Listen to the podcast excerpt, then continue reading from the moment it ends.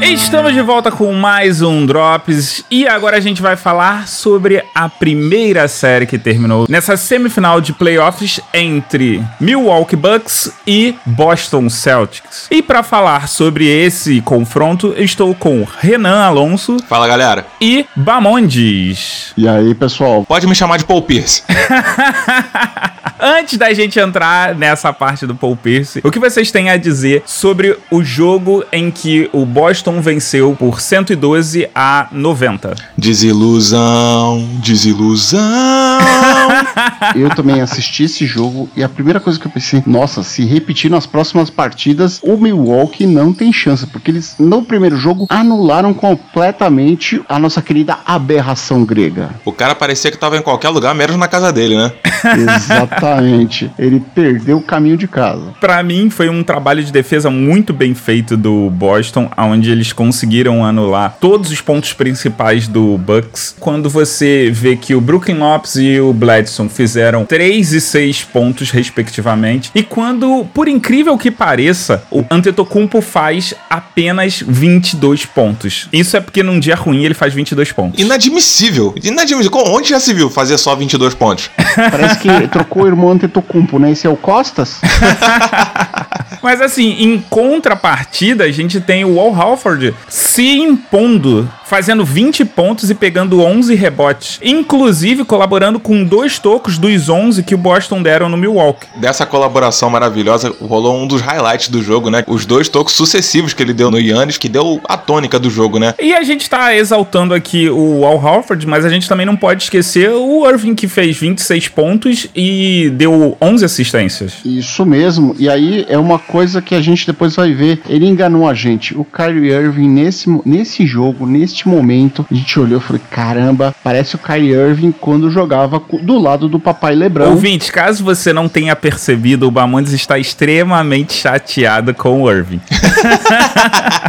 Inclusive, internamente ele diz que o Irving não é um franchise player. Polêmica!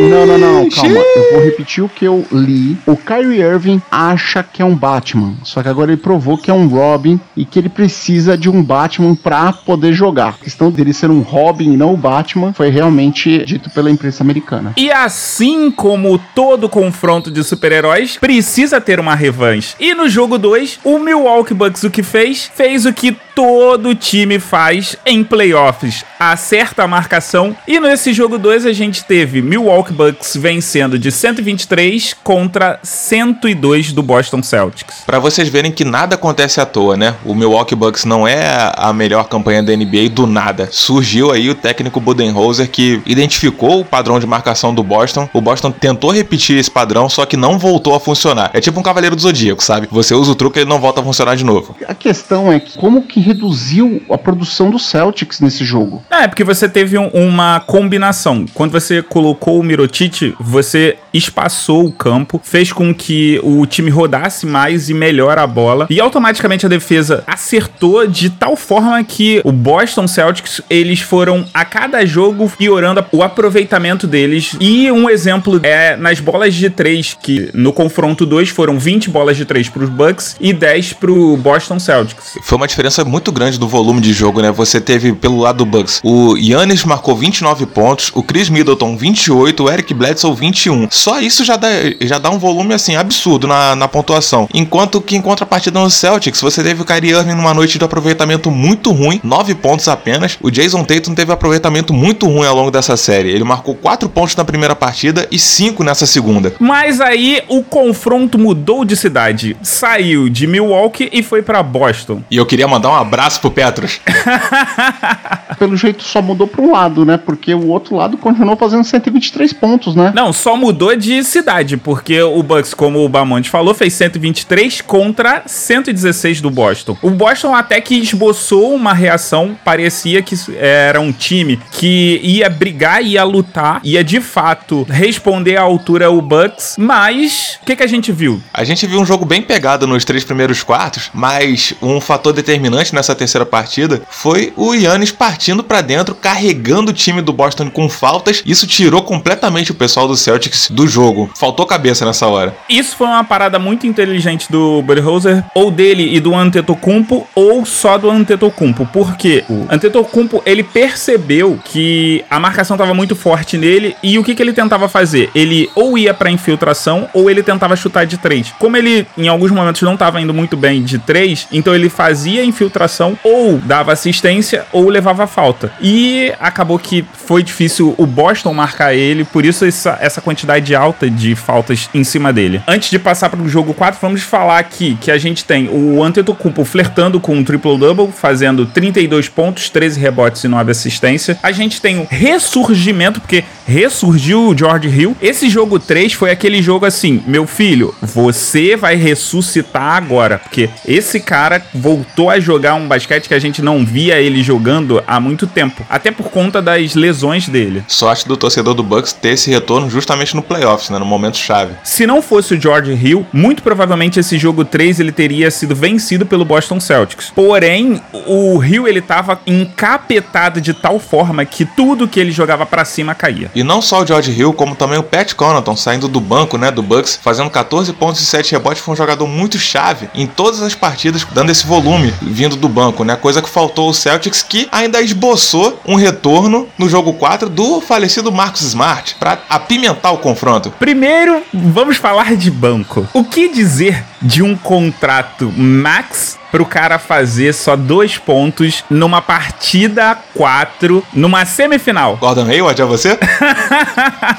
ok, o cara passou por várias coisas, ele tá voltando, ele teve uma temporada ruim, mas quando você tem um max contrato, nego espera muito mais de você. Com razão. Mas vamos falar de 113 para Milwaukee contra 101. E se alguém tinha alguma dúvida de que o Bucks não tava para brincadeira, as dúvidas foram por água abaixo nesse jogo 4. Foi uma discrepância muito absurda entre uma equipe e outra, por mais que o placar não estivesse tão fora de alcance, mas a diferença de postura dos dois times ficou muito nítida nessa partida. O Giannis dessa partida, 39 pontos, 16 rebotes, um duplo-duplo assim, monstruoso, porque o Bucks joga ao redor do Giannis. Se o Giannis tá conseguindo jogar, na verdade, o time inteiro cresce. Sim. Né? E aí, imagina as outras peças. Falando em peças, né? Peças foi justamente o que faltou no quebra-cabeça do Boston Celtics. O Mogli já comentou aqui os dois pontos do Hayward. Hayward passou 27 minutos em quadra e o Terry Rozier, lembram dele? Também fez 2 minutos em quadra. A produção total do banco do Celtics foi 7 pontos nessa partida contra 32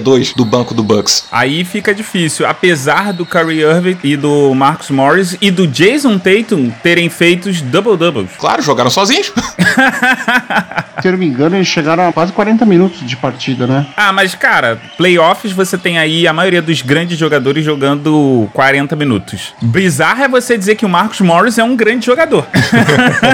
eu acredito o seguinte, quando o banco tem uma qualidade suficiente para fazer isso, eles botam o banco, cara, é uns 3, 4 minutos que dá uma diferença lascada lá no final do jogo, quando o cara precisa de gás. Se eles não conseguiram fazer isso, é porque o jogo tava pegado e os caras tinham que jogar muito e mesmo assim não deu. Você queria gás? Ó, oh, gás! No jogo 5, o Milwaukee traz de volta Malcolm Brogdon, um jogador que ajudou muito esse elenco do Milwaukee a conseguir a campanha que teve na temporada regular, se lesionou e voltou a tempo de dar uma última surra no Boston Celtics. 116 pro Milwaukee contra 91, série encerrada. Ao contrário do Capitão América, eles não podem ficar fazendo isso indefinidamente, né? Ele não pode ir lá ficar apanhando ao Boston Celtics. Ah, eu posso fazer isso todo dia. Não, não, não, não, não. Acabou pra você. Mas sejamos honestos, esse jogo foi aquele jogo em que o Boston podia jogar a noite inteira que não ia conseguir. Inclusive, esse foi um, um jogo com o pior aproveitamento do Boston nas séries. Diga-se de passagem, de todos os jogos da NBA, o Boston Celtics só conseguiu o feito bizarro de ter um aproveitamento menor do que 30% em apenas três jogos. Minha mãe do e céu. nesse momento, a torcida de Milwaukee todinha aí, eles lembraram tanto do Paul Pierce, Hall of Fame, tudo, mas que como comentarista esportivo, ele fala muita bobagem. Durante o primeiro jogo, lembrem, Paul Pierce disse: essa série está acabada. Ele já tinha cravado que o Boston ia levar. E aí, a belíssima torcida de Milwaukee fez um quadro de desaparecido para o Paul Pierce com o número